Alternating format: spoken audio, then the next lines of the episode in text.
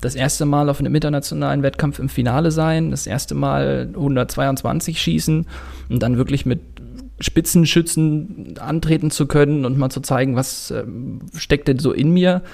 Das waren auf jeden Fall so die, die ersten Highlights.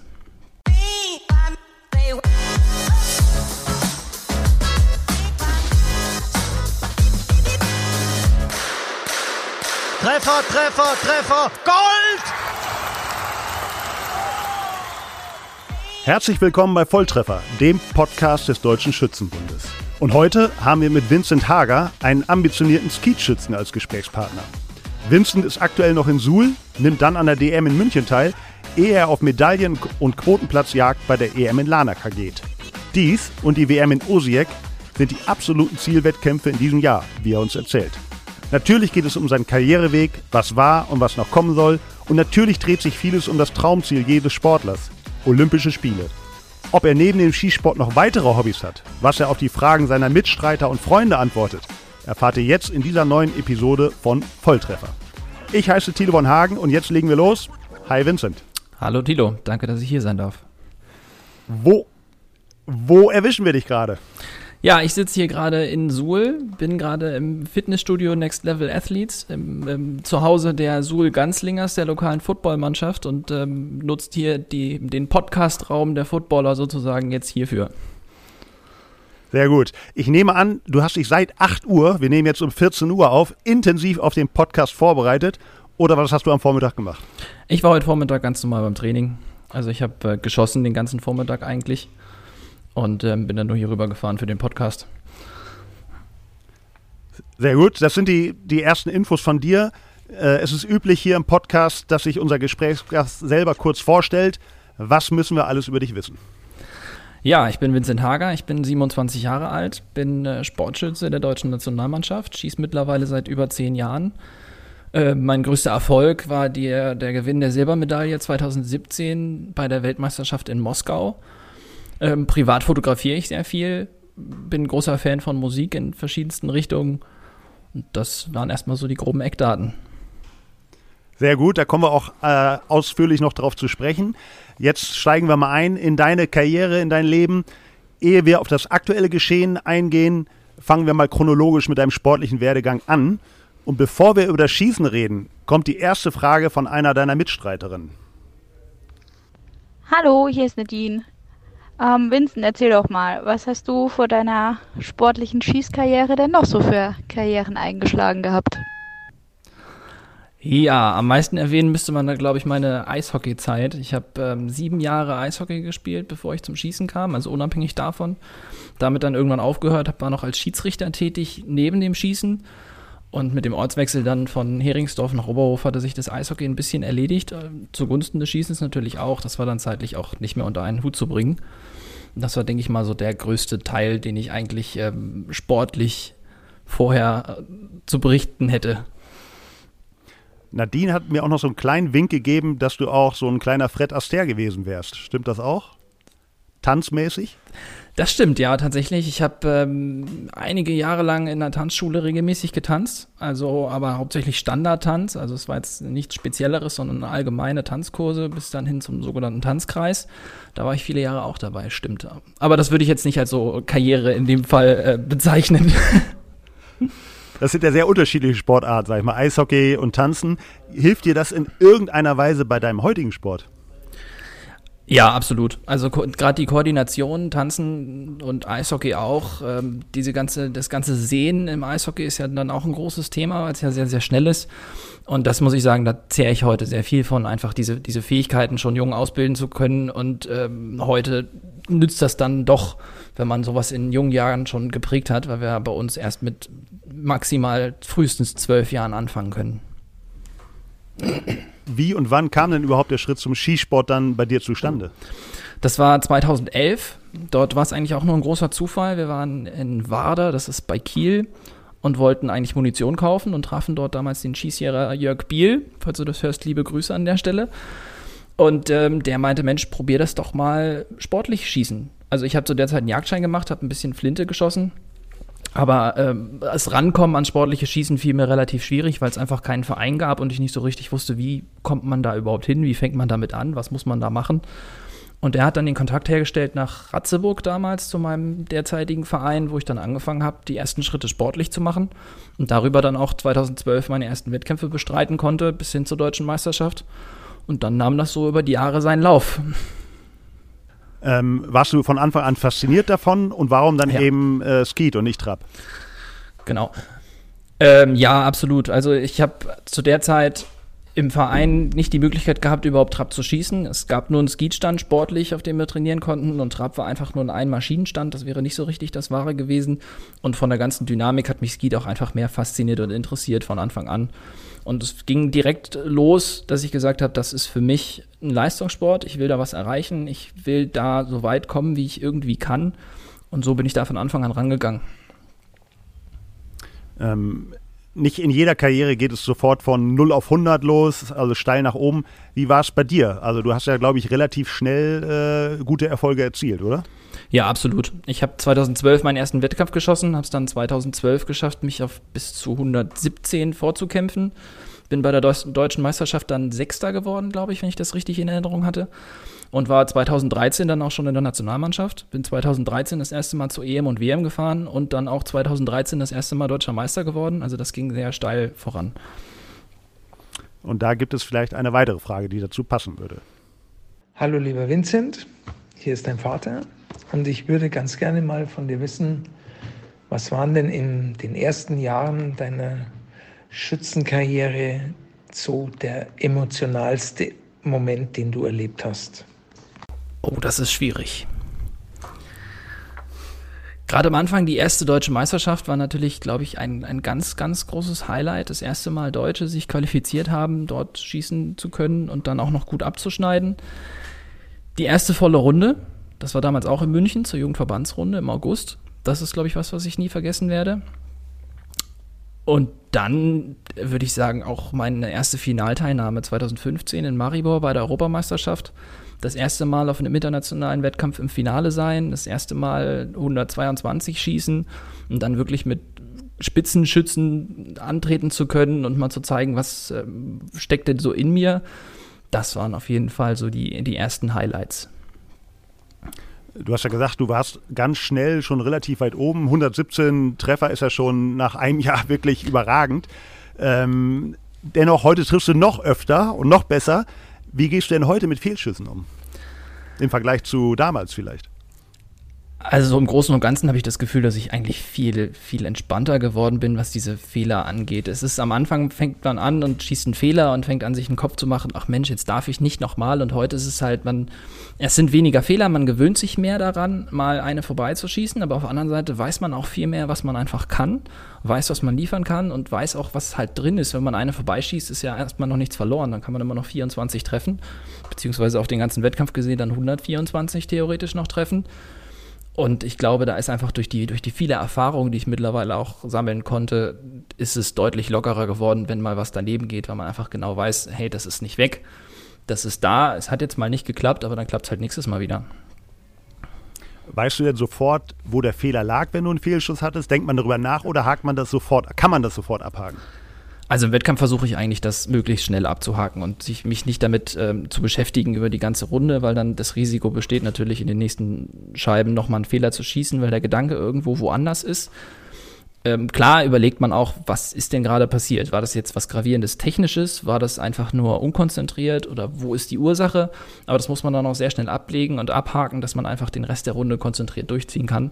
Und solche Thematiken, Thematiken sind dann eigentlich mehr ein Fall für nach dem Wettkampf mit dem Trainer zu sprechen und das dann nach dem Wettkampf auszuwerten, was machen wir, was machen wir anders, was müssen wir eventuell korrigieren. Also es sind definitiv auch Erfahrungswerte, die du gesammelt hast und vielleicht geht da auch die zweite Frage deines Vaters hin. Was für einen Ratschlag würdest du als reifer Spitzenschütze einem jungen, ambitionierten Nachwuchsschützen auf den Weg geben? Nicht aufgeben. Das ist, glaube ich, so das, das Wichtigste, was man lernen muss, wenn man Fehlschläge einsteckt, weil die sind nicht vermeidbar. Um diese Erfahrung zu sammeln, muss man jeden Fehler mal gemacht haben, so ungefähr. und sich dann einfach nicht aufzugeben und zu sagen, hey, ich mache weiter und ich ziehe das weiter durch und ich kämpfe weiter, das ist, glaube ich, ganz, ganz wesentlich. Und dann auch zu lernen, damit umzugehen, seine Ziele ein Stück weit loszulassen, um sie zu erreichen. Das ist was, was sehr lange braucht, oder zumindest bei mir sehr lange gebraucht hat, das wirklich zu verstehen, dass man, wenn man sich zu sehr auf das Ziel konzentriert, natürlich auch so fest wird, dass man da nicht mehr konstruktiv dran arbeiten kann. Und das ist, denke ich mal, was, was ich in den letzten Jahren ganz gut lernen konnte, einfach lockerer an die ganze Sache ranzugehen und nicht mehr alles auf eine Säule auszurichten in diesem ganzen Sport, sondern einfach alle Komponenten zu betrachten und nicht aufzugeben, wenn irgendetwas nicht funktioniert, sondern alle Einflüsse noch mitzunehmen. Ähm, wir haben deinen Vater jetzt schon zweimal gehört. Wie wichtig war er denn in deiner Karriere, in deiner Skisportkarriere? Ja, ihm habe ich den größten Teil meiner Karriere zu verdanken am Anfang. Wir hatten ganz am Anfang gar keinen Trainer. Dann später, im, als ich dann im Verein angekommen war, hatten wir einen Trainer, aber der Verein hat nur einmal die Woche, hatte ich da die Möglichkeit zu trainieren. Das heißt, den Rest der Zeit habe ich mit ihm trainiert. Und mit ihm zusammen saßen wir abends da und haben uns Videos angeguckt von Spitzenschützen, haben die ausgewertet, haben die zerlegt, haben geguckt, was machen die, was machen die anders, warum schießen die besser als ich in dem Fall, um das mal kurz zu formulieren. Und ähm, er hat mich immer unterstützt mit allem, was er hatte, macht er auch heute noch. Und ohne ihn wäre ich einfach nicht da, das muss ich ganz ehrlich so sagen. Er war bei jedem Wettkampf hinter mir, er stand hinter jedem Schuss, hinter jeder Runde, stand er dahinter und war immer da. Und das ist einfach ähm, so viel wert gewesen, am Anfang diesen Rückhalt zu haben. Und da bin ich unglaublich dankbar für. Toll und wahrscheinlich gucken sich heute Nachwuchsschützen deine Videos an, um daraus zu lernen. Also ist doch, besser geht's doch nicht. Also äh, Kompliment an deinen Vater und natürlich auch an dich. Dankeschön. So, im Intro zu deiner Person hast du gesagt, dein größter Erfolg, Vize-Weltmeistertitel 2017. Ähm, erzähl vielleicht mal da, ich meine, das sind ja eigentlich fünf Jahre, nachdem du mit Skischießen angefangen hast. Das ist ja ein Raketenstart. Wie ist es da damals zugekommen und was war das für ein Gefühl?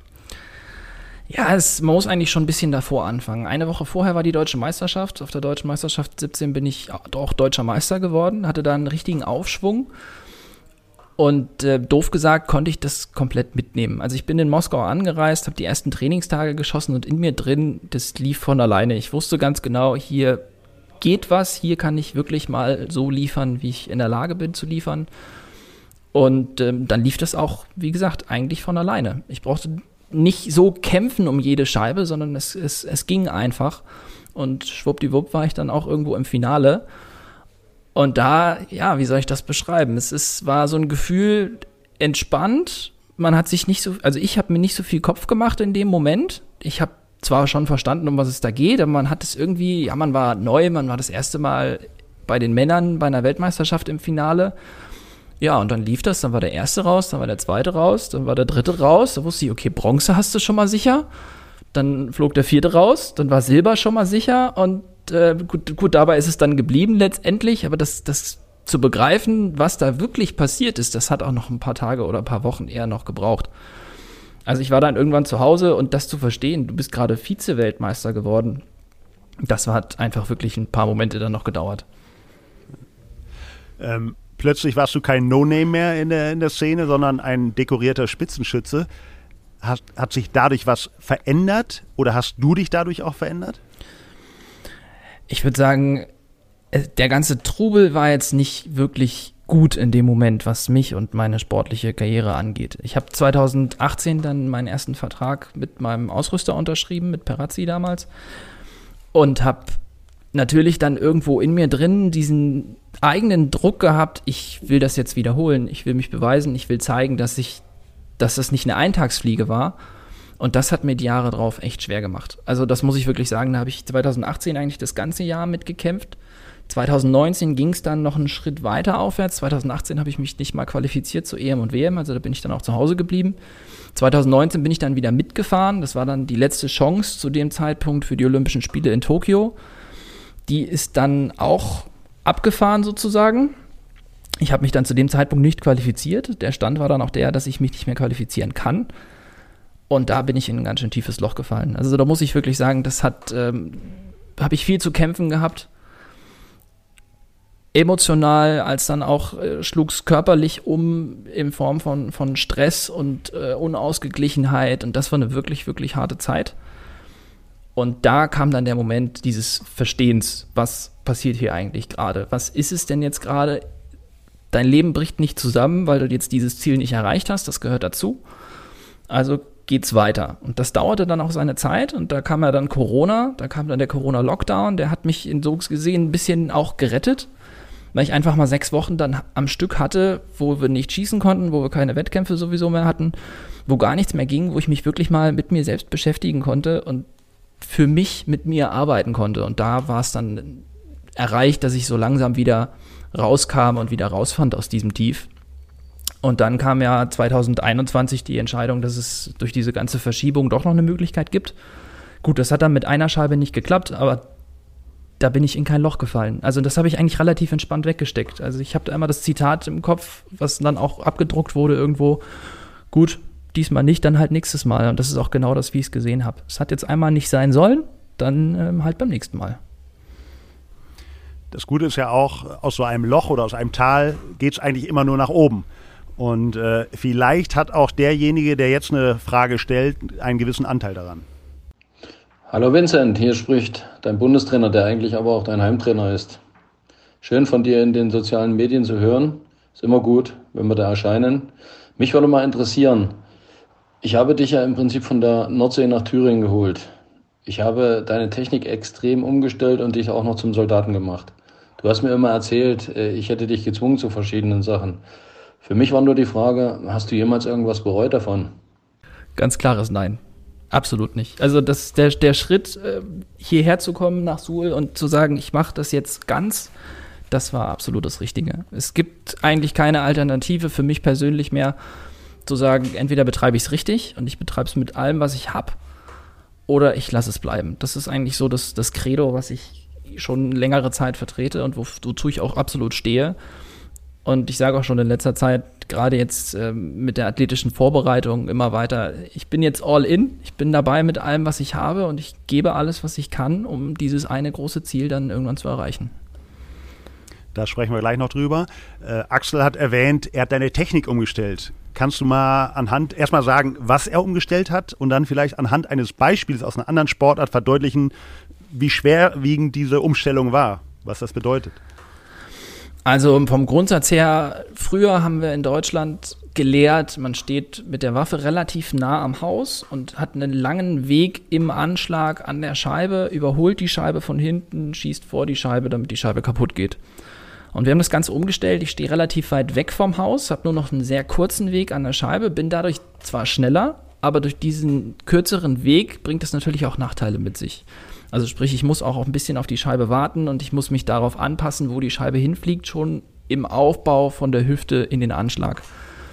Und das hat eine ganze Zeit gedauert. Also das Umstellen hat, ich würde sagen, ein bis zwei Jahre habe ich dafür auf jeden Fall gebraucht, bis das so drin, wirklich vollends drin war, dass es auch unter Druck funktioniert. Ich meine, na klar, kann man das mal kurz umstellen, das funktioniert schon, aber in der Drucksituation kommen die ganzen Automatismen von vorher einfach wieder durch. Das kam oft, auch oft genug im Wettkampf wieder durch dass ich dann einfach wieder geschossen habe, zwar wie früher, und dann kam halt auch der ein oder andere Fehler. Und das hat wirklich, habe ich sehr gekämpft, bis das draußen war. Kann man das mit irgendeiner Sportart vergleichen? Also sprich, dass man sagt, in der Leichtathletik, ich äh, bin vorher 100, jetzt laufe ich 200 Meter oder wie, wie krass kann man das darstellen? Es ist eigentlich ein komplett anderes Schießen. Also es ist, ähm, man kann das so vergleichen, als ob ich jetzt Gewehr aus der Hüfte schießen soll, so ein bisschen. Also es ist nicht mehr, man hat nicht mehr die Zeit, um wirklich an der Scheibe zu arbeiten. Man ist nur noch sehr kurz an der Scheibe dran, hat aber dafür den Vorteil, dass man einfach viel schneller ist und auch die Zeit nicht unbedingt braucht, wenn man die notwendigen Korrekturen eben schon vorher einleiten kann. Und das zu koordinieren ist koordinativ sehr anspruchsvoll, aber wenn man das einmal gemeistert hat, bietet das natürlich dann auch einen Vorteil. Man könnte es vielleicht vergleichen so mit dem Formel 1 Autofahren. Es ist zwar schwerer, aber wenn man es dann kann, ist es letztendlich schneller. Okay, das ist das Ziel. Auf jeden Fall bist du wieder back. Du hast Top-Ergebnisse im vergangenen und in diesem Jahr äh, erzielt. Vierter Platz EM im vergangenen Jahr, sechster Platz beim Weltcup in diesem Jahr und dann auch noch zwei Bronzewettbewerbe in den Teamwettbewerben. Aktuell bist du, wenn ich das richtig gesehen habe, Weltranglisten 18. mit Tendenz nach oben. Ist es aktuell der beste, stabilste Vincent Hager? Ich glaube, da geht noch was. Also ich denke mal, es ist so der innere Perfektionismus, dass man immer irgendetwas findet, bei dem man sagt, okay, das gefällt mir noch nicht, da will ich noch was ändern, das, da will ich noch besser werden. Und ich glaube, dieses Streben nach mehr ist auch ein ganz wichtiger Baustein in dem ganzen Leistungssport. Wenn das nicht wäre, würde das auch nicht funktionieren, denke ich. Also ich bin noch nicht da, wo ich sein will, um Gottes Willen. Ähm, aber ich bin fest davon überzeugt, dass ich da irgendwann noch hinkommen werde. Und ich bin im Moment auf dem besten Weg dazu. Das wäre so, wie ich das eigentlich umschreiben würde. Auf dem Weg bist du am Montag zur DM nach München. Wo willst du da sein? Was ist da das Ziel? Ja, bei der DM ganz eindeutig gewinnen. Also ich meine, ich habe schon so oft gesagt, ich fahre da ja nicht hin, um Urlaub zu machen. Der Plan ist natürlich, dort so viel reißen, wie es geht. Und äh, ich habe es schon gewonnen, schon öfter gewonnen. Also ist das immer das Ziel bei der deutschen Meisterschaft, den ersten zu machen. Ähm, du bist meines Wissens der einzige EM-Teilnehmer im Flintenbereich, der da am Start ist. Warum machst du das? Also warum ist dir der Start wichtig? Zum einen ist die deutsche Meisterschaft eigentlich immer ein sehr schönes Event an sich. Es ist ungeheuer spaßig, dort einfach zu schießen, weil man viele Leute auch wieder trifft, die man sonst nie sieht. Zum anderen habe ich gerade in Moskau schon gesehen, dass es auch unmittelbar nacheinander kein Nachteil sein muss. Und in dem Fall kam jetzt noch dazu, dass wir relativ viel Zeit zwischen der EM und der deutschen Meisterschaft noch haben. Also was ist relativ viel, aber das liegt von Wettkampftag bis Wettkampftag sind sechs oder sieben Tage. Und da denke ich, sollte das eigentlich kein Thema sein, diese Erholung wieder hinzukriegen, dass man bei der EM dann auch wieder liefern kann. Von daher bin ich zuversichtlich, dass es kein Nachteil ist und habe gesagt, dann nehme ich die deutsche Meisterschaft mit, vor allem auch, um mich nochmal vorzubereiten. München ist ein super Stand. München ist ein Stand, der auch hohe Ergebnisse zulässt. Das ist natürlich fürs Selbstvertrauen auch wahnsinnig gut und wichtig. Und wenn man da ein gutes Ergebnis liefert, kann man das vielleicht auch wieder mitnehmen zur Europameisterschaft. Die Europameisterschaft ist angesprochen, die findet diesmal in Larnaca auf Zypern statt. Ein ganz wichtiger Wettkampf, denn neben den EM-Medaillen geht es auch erstmals um zwei Quotenplätze für Paris. Was ist da drin für die DSB-Schützen und natürlich, was ist da für dich drin? Ja, ich denke, wir haben gerade in diesem Jahr schon gezeigt, was im Skeet so machbar ist. Wir hatten eigentlich auf jedem Weltcup eine Finalteilnahme, mindestens eine dabei. Wir haben auch von jedem Weltcup, fast jedem Weltcup, eine Medaille mit nach Hause genommen, als Team betrachtet. Also die Quotenplätze sind auf jeden Fall drin. Und bei dem, was ich die letzten Jahre gezeigt habe, bei dem, was ich dieses Jahr gezeigt habe, denke ich auch, dass für mich der Quotenplatz definitiv drin ist. Und da sind wir auch wieder beim Punkt. Ich fahre da natürlich auch hin, um den Quotenplatz zu holen. Das ist ganz klar. Was muss passieren, damit am Ende ein Quotenplatz für dich rausspringt? Das Quäntchen Glück ist natürlich immer ein Thema, um Gottes Willen, ohne das geht's nicht. Es muss dann auch wirklich alles passen auf den Punkt. Da reicht einfach auch mal Pech und dann ist die eine Scheibe weg und das war's dann mit dem Quotenplatz. Das kann halt durchaus passieren. Aber ansonsten, wenn ich so mich vorbereite in der nächsten Zeit, wie das angedacht ist und das alles so läuft, wie ich mir das vorstelle, dann habe ich da definitiv reelle Chancen, den Quotenplatz auch zu holen. Kurze Zeit später, nach der EM, folgt schon die WM äh, in Osijek. Dort gibt es vier Quotenplätze für Paris. Heißt das automatisch, dort sind die Chancen höher?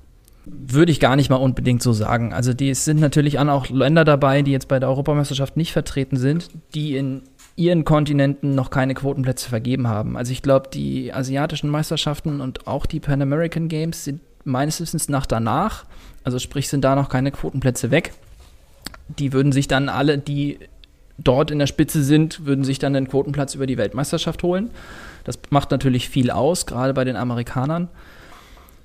Aber ansonsten ist es natürlich auch auf der anderen Seite ein Vorteil. Es ist schon richtig, dass es vier Plätze gibt gerade dem Finale unter den besten acht ist es immer auch dann nochmal das Glück ein ganz wesentlicher Faktor, dort unter die Besten zu kommen. Das ist nicht unbedingt auch immer eine Leistungssache, sondern da ist es dann auch einfach mal das Los praktisch, was an dem Tag einfach dann über einem steht oder nicht. Du sprichst die Amerikaner an. Es gibt einen, äh, das ist ein Namensvetter von dir, Vincent Hancock. Äh, der ist dreimaliger Olympiasieger, viermaliger Weltmeister und hat zig Weltcups gewonnen. Was macht der besser als der Rest der Welt? Tja, das fragen sich, glaube ich, alle auf der ganzen Welt. Was macht er anders? Was macht er besser? Man sieht es ihm an, dass es irgendwie anders wirkt beim Schießen. Es ist schwer zu beschreiben. Wie er arbeitet, es weiß eigentlich keiner. Ich, ich wüsste es jetzt auch nicht. Ich kann es mir nur vorstellen, dass er mental sehr, sehr gut aufgestellt ist, da vielleicht auch ein gewisses Talent einfach mitbringt, was ihn mental dazu gebracht hat, bestimmte Dinge vielleicht schneller oder besser zu lernen oder verarbeiten zu können. Ansonsten, er hat früh angefangen. Das ist in Deutschland natürlich auch auf jeden Fall eine Hürde bei den Amerikanern. Die können natürlich mit zehn Jahren oder mit acht Jahren Flinte schießen. Das ist überhaupt gar kein Problem. In Deutschland ist natürlich die Rechtslage einfach eine andere.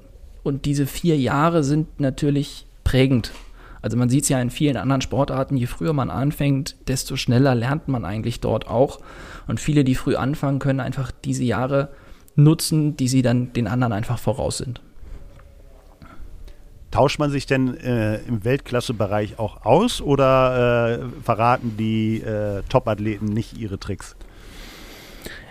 Ich glaube, das kommt ganz auf die Persönlichkeiten an. Es sind einige dabei, mit denen habe ich auch öfter Kontakt aus der internationalen Szene. Da trainiert man auch mal zusammen, wenn man irgendwo ist. Weniger auf den Weltcups, sondern eher so, wenn man sagt, man trifft sich mal so durch Zufall oder man ist auf einem Grand Prix oder sowas und trainiert auch mal eine längere Einheit zusammen. Und dann tauscht man sich auch mal ein bisschen aus, aber das ist eigentlich nur ein Bruchteil. Also der, der Kontakt, denke ich, international beschränkt sich immer auf ein paar Leute, mit denen hat man auch ab und zu mal Kontakt, aber der Großteil arbeitet da so für sich. Und ich glaube, die ganz kleinen Tricks und kleinen Geheimnisse geben die Spitzenleute dann auch nicht unbedingt preis. Wir haben von dir gehört, du bist bei Weltmeisterschaften gewesen, Europameisterschaften, Weltcups. Ein weißer Fleck gibt es noch, das sind die Olympischen Spiele. Ist es das, was dich antreibt? Absolut. Die Olympischen Spiele sind das große Ziel, ich denke, eines jeden Sportlers. Und ähm, gerade weil sie so rar sind, alle vier Jahre und das Teilnehmerzahl, die Teilnehmerzahl so begrenzt ist, ist es natürlich am schwierigsten überhaupt teilzunehmen. Die, die Leistungsdichte bei Olympia ist deutlich geringer als bei einer Weltmeisterschaft, also meistens zumindest, weil einfach nur ein Bruchteil der Teilnehmer dort ist. Das macht natürlich die, die ganze Sache nicht geringer, weil der Druck bei Olympia natürlich auch ein bisschen höher ist, weil es eben nur alle vier Jahre stattfindet, aber das ist absolut das große Ziel. Neben den Einzelwettbewerben in Paris äh, gibt es dort auch den Mixed-Wettbewerb, erstmalig bei Olympia. Ähm, erklär mal den Unterschied. Was, was unterscheidet den Mixed-Wettbewerb vom Einzel? Macht es, äh, ist der Druck da höher, weil man den anderen da mit reinziehen kann oder macht es auch mehr Spaß? Sowohl als auch, würde ich eigentlich sagen. Man hat eigentlich auch viel Spaß, weil man einfach mit jemandem zusammen international Wettkampf schießt, den man im Normalfall ja auch gut kennt. Ich meine, der, im Team kennen wir uns mittlerweile alle und alle natürlich auch relativ gut. Auf der anderen Seite, wenn man dann derjenige ist, der vorbeischießt, ist es natürlich auch umso ärgerlicher, weil man irgendwie immer wen mit runterzieht. Also ich muss auch sagen, damals in Osijek zur Europameisterschaft hatten wir dann im Teamwettkampf noch ein Stechen. Da war ich dann am Ende derjenige, der vorbeigeschossen hat. Das hat mich fast härter getroffen als der Verlust vom Quotenplatz, weil ich einfach die beiden anderen noch mit reingeritten habe auf gut Deutsch, wo man dann halt da steht und sagt, hier, wir gewinnen als Team, wir verlieren als Team. Aber in einem selbst bewegt einen das dann doch etwas anders. Kommen wir ein wenig zum privaten Vincent Hager, ohne den Skisport aber aus den Augen zu verlieren. Und auch hier hat der Bundestrainer eine Frage. Vincent und ich nochmal, dein Trainer. Wir haben ja eigentlich schon einiges erreicht. Mit dem zweiten Platz äh, zur Weltmeisterschaft in Moskau haben wir schon einen Punkt gesetzt. Wir sind aber noch eigentlich noch lange nicht da, wo wir hinwollen. Das war dein größter sportlicher Erfolg, glaube ich. Auch wenn es dir den Tag danach doch relativ schlecht ging im Bus. Ich weiß noch, wir mussten öfter anhalten. Aber mich würde mal interessieren, was war denn dein größter privater Erfolg? Da brauche ich mal kurz einen Moment. Alles gut.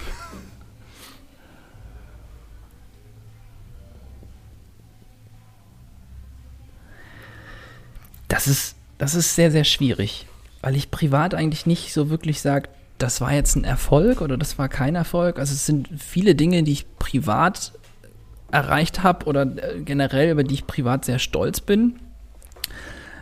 Aber das zu differenzieren fällt mir unglaublich schwer. Also für mich ein großer Erfolg privat ist es einfach, dass ich mich mit vielen Dingen sehr gut beschäftigen kann um sie zu lernen. Also, dass ich einfach von mir persönlich sagen würde, wenn mich was interessiert und ich etwas können will, dass ich sagen kann, ich lerne es und lerne es relativ gut und relativ schnell bei vielen Dingen. Auf der anderen Seite, die Dinge, die mich nicht so interessieren, da fällt es mir dann umso schwerer, die zu lernen. Das war zu Schulzeiten auch nicht ganz optimal, muss ich so zurückblickend sagen. Aber wirklich privat jetzt zu sagen, das war mein größter Erfolg, das fällt mir echt schwer. Dann gehen wir nochmal zurück zu deinem größten sportlichen Erfolg. Der Bundestrainer hat ja von der Busfahrt erzählt. Erzähl mal, was ist denn da passiert? Ja, wir haben nach der Medaille natürlich gebührend gefeiert und dann war natürlich auch das Problem, dass jeder mit einem irgendwo einen trinken wollte was dann in Russland mit russischen Getränken nicht unbedingt so das ganze Optimum war an dem Abend.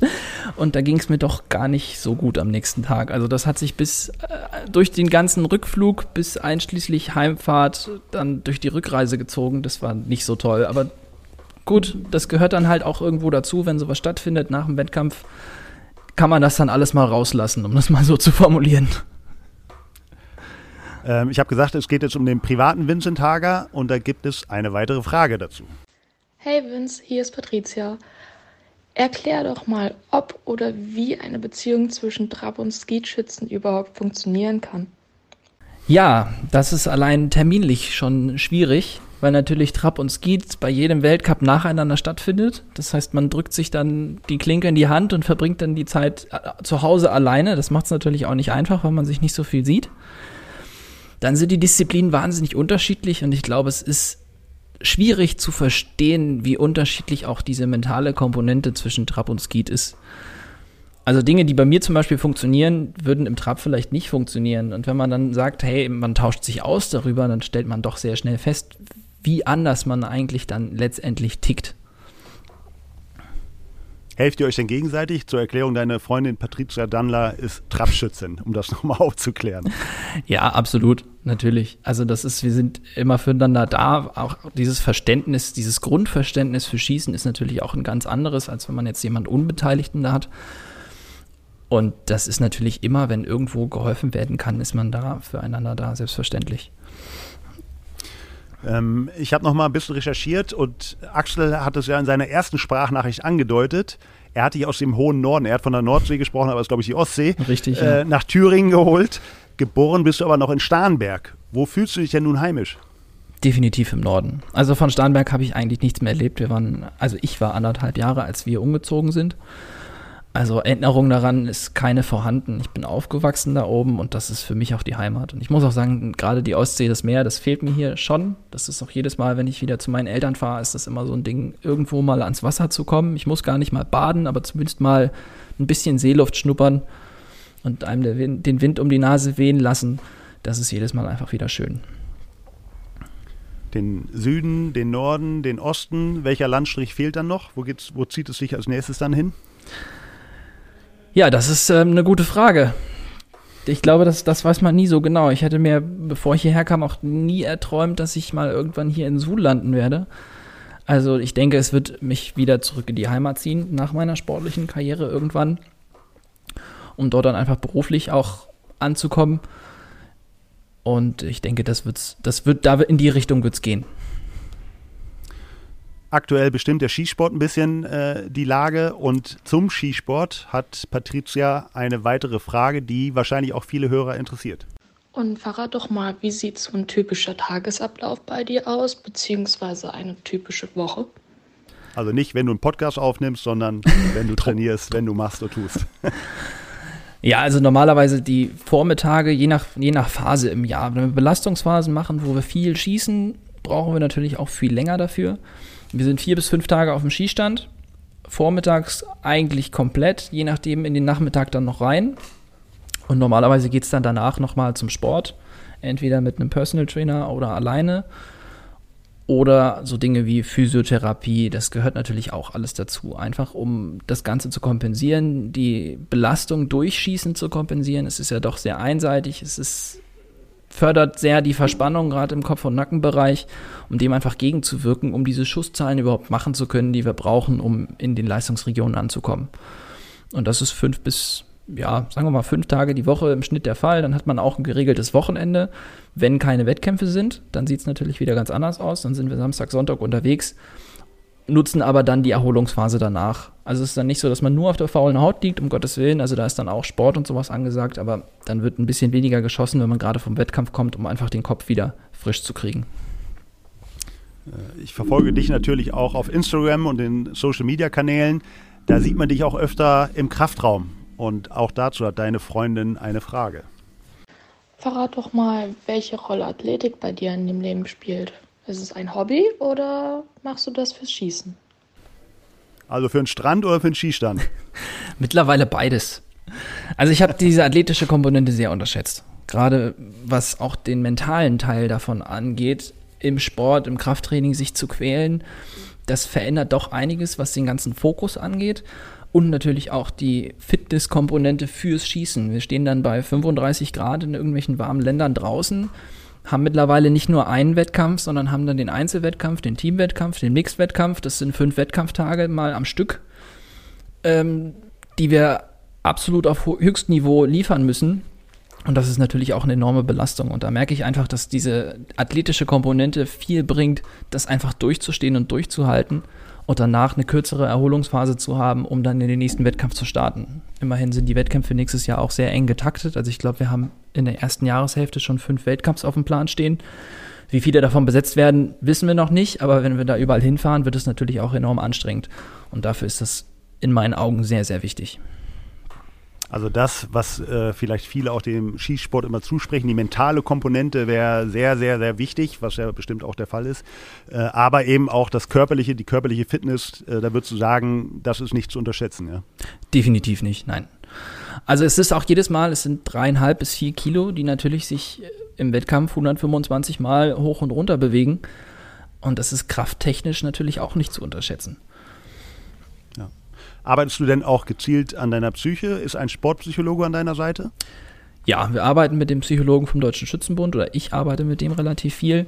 Der hat mir auch aus vielen Dingen rausgeholfen. Er hat mir auch in, in dieser schweren Zeit letztendlich, konnte ich mit ihm immer mal wieder arbeiten. Und wir haben dann auf mich zugeschnitten auch ein System entwickelt, wie ich im Wettkampf mit bestimmten Problemen umgehe. Ich muss sagen, mittlerweile brauche ich ihn weniger als vor drei Jahren noch.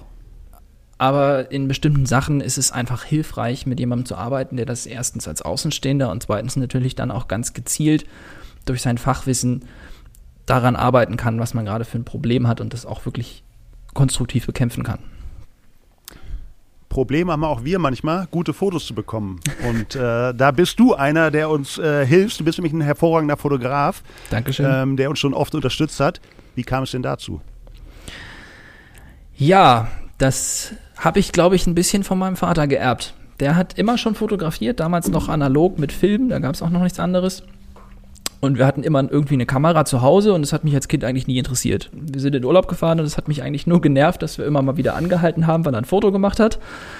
Und irgendwann kam der Punkt, wo ich dann doch da so reingerutscht bin, ein bisschen übers Drohne fliegen, auch zu fotografieren, Fotos zu bearbeiten dann gesagt habe, hier, wie sieht's denn aus? Wir haben noch die, eine Kamera zu Hause, könnte ich mir die mal ausleihen? Und so kam dann eins zum anderen und hat sich vom Hobby immer weiter entwickelt.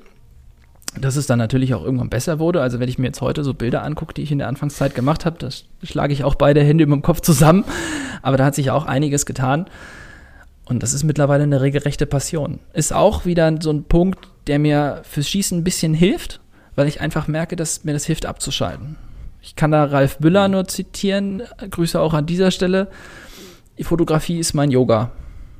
Und das ist so, man kann, man geht irgendwo in den Wald, in die Natur oder sonst irgendwo hin, ist mal zwei Stunden oder wie lange auch immer für sich alleine, ist konzentriert irgendwas am Machen, ist kreativ in einer gewissen Form. Und das hilft mir einfach mal in manchen Situationen auch persönlich mal vom Kopf woanders hinzukommen und einfach mal abzuschalten. Ich habe auf deiner Homepage gesehen, ich habe ein bisschen gestöbert, dass du nicht nur Sportfotos machst, sondern auch durchaus Hochzeitsfotos, äh, Personen oder Autos ablichtest. Kann man dich buchen? Das wäre grundsätzlich kein Problem auf jeden Fall. Also es ist kein Gewerbe in dem Sinne, es ist immer noch nur ein Hobby, aber dagegen hätte ich auf keinen Fall was. ähm, Axel Krämer hat es auch gesagt, ähm, er hat viel bei dir verändert, er hat dich auch zur Bundeswehr gebracht. Ähm, um dem Sport dann eben äh, weiter und besser noch professionell nachzugehen. Wie groß ist die Dankbarkeit darüber, dass du diese Möglichkeit hast? Riesig, auf jeden Fall. Also ohne den Platz in der Bundeswehr wäre natürlich eine normale Berufsausbildung gefolgt. Damit hätte ich gar nicht die Zeit gehabt, den Sport in dem Maß zu betreiben. Ich wäre dann demnach auch nicht hier nach Suhl gekommen, sondern hätte halt weiter oben bei uns irgendwie trainiert. Und das neben der Ausbildung. Und das wäre vom allein vom Trainingsumfang nicht machbar gewesen, das auf dem Niveau zu machen. Und ich glaube, bin auch fest davon überzeugt, dass das nicht zu dem geführt hätte, dass ich da wäre, wo ich jetzt bin, wenn ich nicht in der Bundeswehr gelandet wäre. Jetzt springen wir mal ganz weit. Ähm, wie sieht denn deine Zukunft nach der sportlichen Karriere aus? Bundeswehr, Fotograf oder bleibst du im Sport sogar als Trainer treu oder gibt es da noch andere Pläne? Bisher der Plan ist, die Firma von meinem Vater später zu übernehmen. Wir machen Verpackungsfolien. Und da bin ich eigentlich mehr oder weniger immer schon drin halb aufgewachsen. Die ist bei uns einmal über den Hof praktisch. Und das später mit meinem Bruder fortzuführen, was er aufgebaut hat, das ist eigentlich so mein Ziel beruflich. Aber das auf jeden Fall erst nach der Teilnahme an den Olympischen Spielen, oder? Das wäre genau meine Vorstellung. Das wäre der beste Fall. Wunderbar, Vincent. Ein passendes Schlusswort. Äh, das war's. Ich bedanke mich ganz herzlich bei dir für das Gespräch. Vielen Dank. Wünsche dir alles Gute bei DM, EM und WM und in der Hoffnung natürlich, dass du dir deine sportlichen Ziele erfüllst. Dankeschön.